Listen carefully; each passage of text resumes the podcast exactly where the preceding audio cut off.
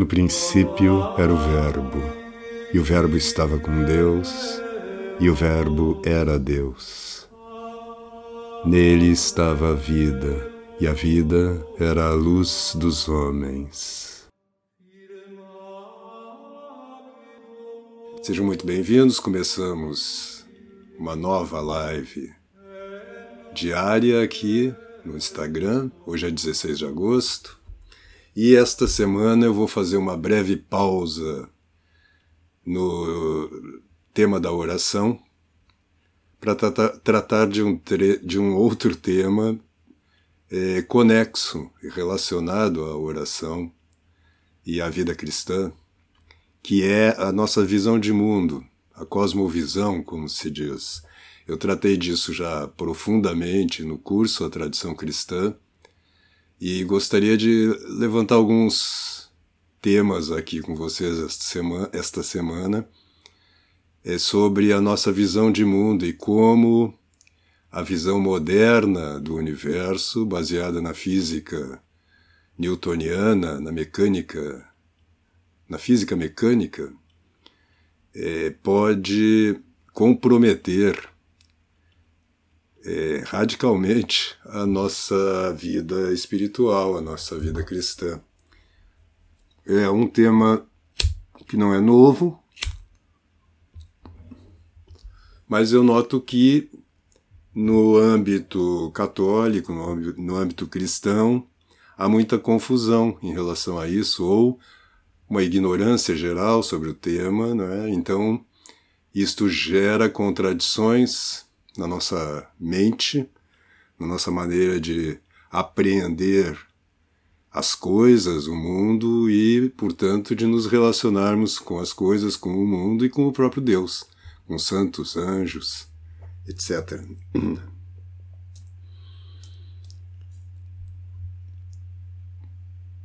Se eu disser para você, imagina o universo, imagina o cosmos, que imagem lhe vem?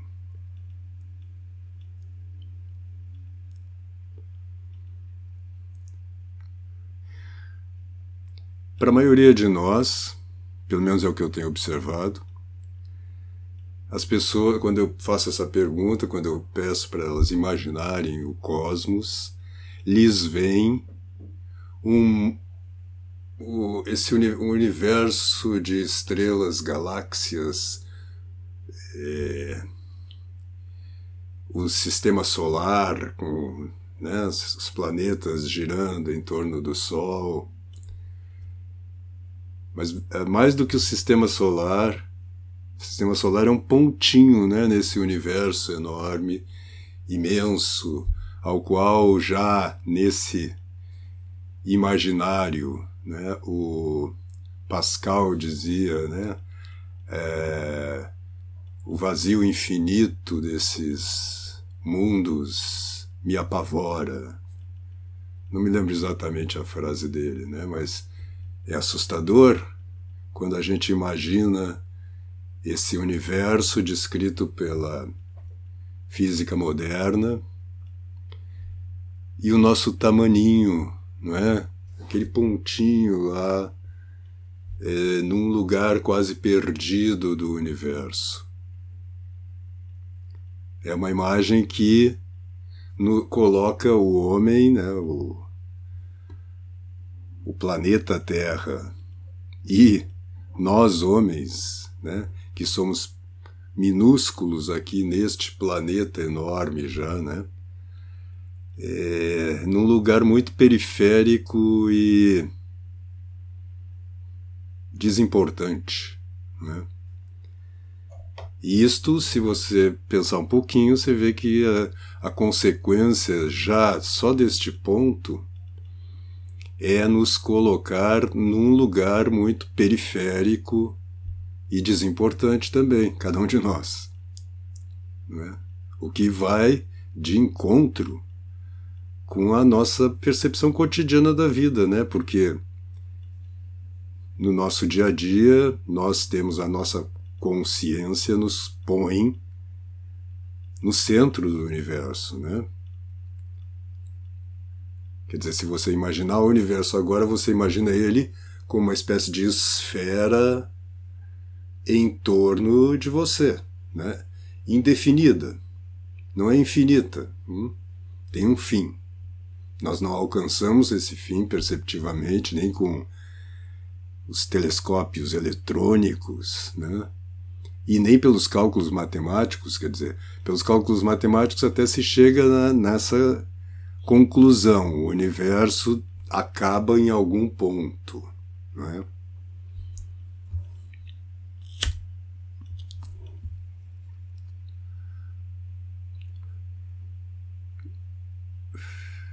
Como é que você pode articular essa visão do universo com a, a, a ideia que está lá no, no início do catecismo, né, e está na base de, pelo menos das religiões, eu chamo religiões por causa do protestantismo, é, do islamismo, das religiões ocidentais, né, de raiz é, judaica, as três religiões do livro, como se diz, né?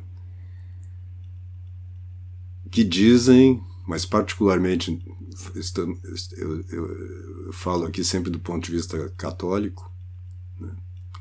no catecismo que diz o homem criou o mundo para, ou melhor, Deus criou o mundo para o homem, para que através né, da, do universo criado nós conhecêssemos a Deus, é a chamada revelação natural.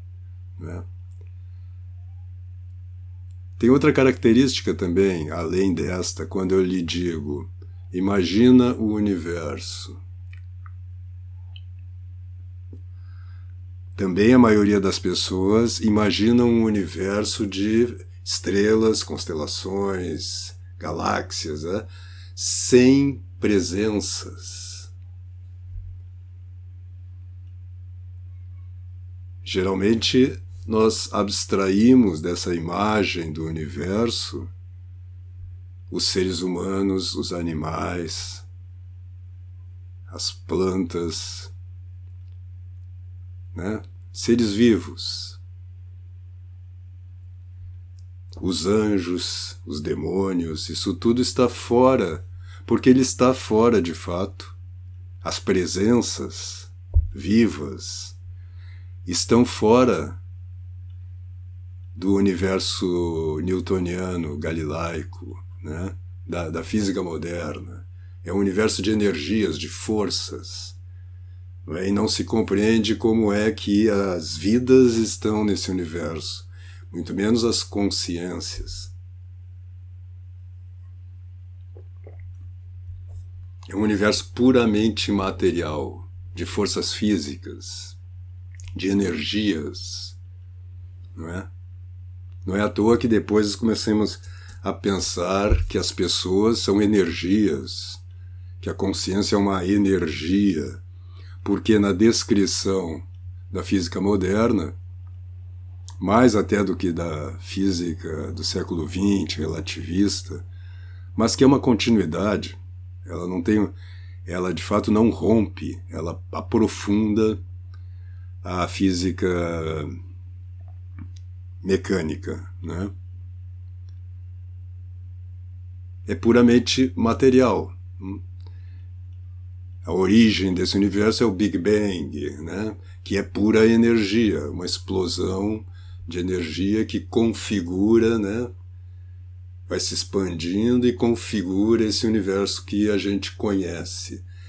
Conhece vírgula, né? Que a gente imagina a partir dos dados da física moderna, da mecânica física, que é a descrição do universo que nós aprendemos desde crianças, na escola, né? e continuamos a pensar o universo a partir dessa descrição. Acontece que esse universo é incompatível, descrito assim, e puramente assim, ele é incompatível com a própria ideia de vida, porque a vida não pode ser resultado de um Big Bang. Tem que ter tem uma descontinuidade aí. Não estou negando o Big Bang. Pode ser que o, a origem do universo tenha sido mesmo uma explosão de energia, mas do universo físico, material. Não é? É preciso que uma, um ser, o próprio Deus, que está fora, de uma certa forma, do universo, né, que criou este universo, crie também uma outra realidade que não vem, que não vem diretamente dessa explosão física, porque a vida ela não é física.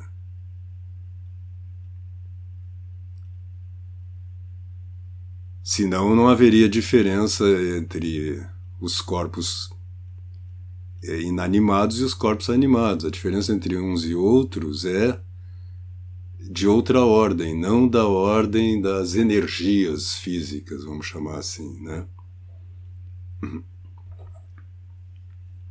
Essa descrição do universo físico não está errada, mas ela não ela, ela, é a descrição de uma parte do universo físico. Na verdade, ela é uma descrição matemática né, do universo físico. Voltando mais à física newtoniana, que é essa imagem, né, que gerou essa imagem que a gente tem hoje do universo, a mecânica física. Né? Até o final da Idade Média, até o surgimento da física moderna, a imagem que se tinha do universo é chamada imagem geocêntrica. Né? A Terra estava no centro né? e tudo mais girava em torno da Terra.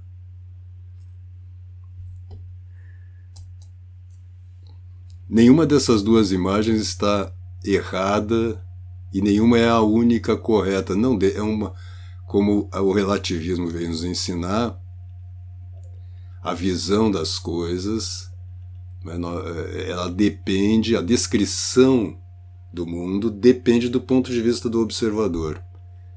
Então nós podemos descrever o mundo até nós podemos descrever os movimentos matematicamente a partir de uma visão heliocêntrica, geocêntrica e até relativista, né, Acontece que a visão geocêntrica ela é coerente, vamos dizer assim, harmônica com a nossa percepção. Na nossa percepção, o universo está em torno de nós. Nós estamos no centro, a Terra está no centro. Não é? Isso tem implicações várias e essa semana nós vamos falar um pouquinho sobre elas. Não dá para aprofundar esse tema como é possível, pelo menos assim, num certo grau, como eu fiz no curso na tradição cristã.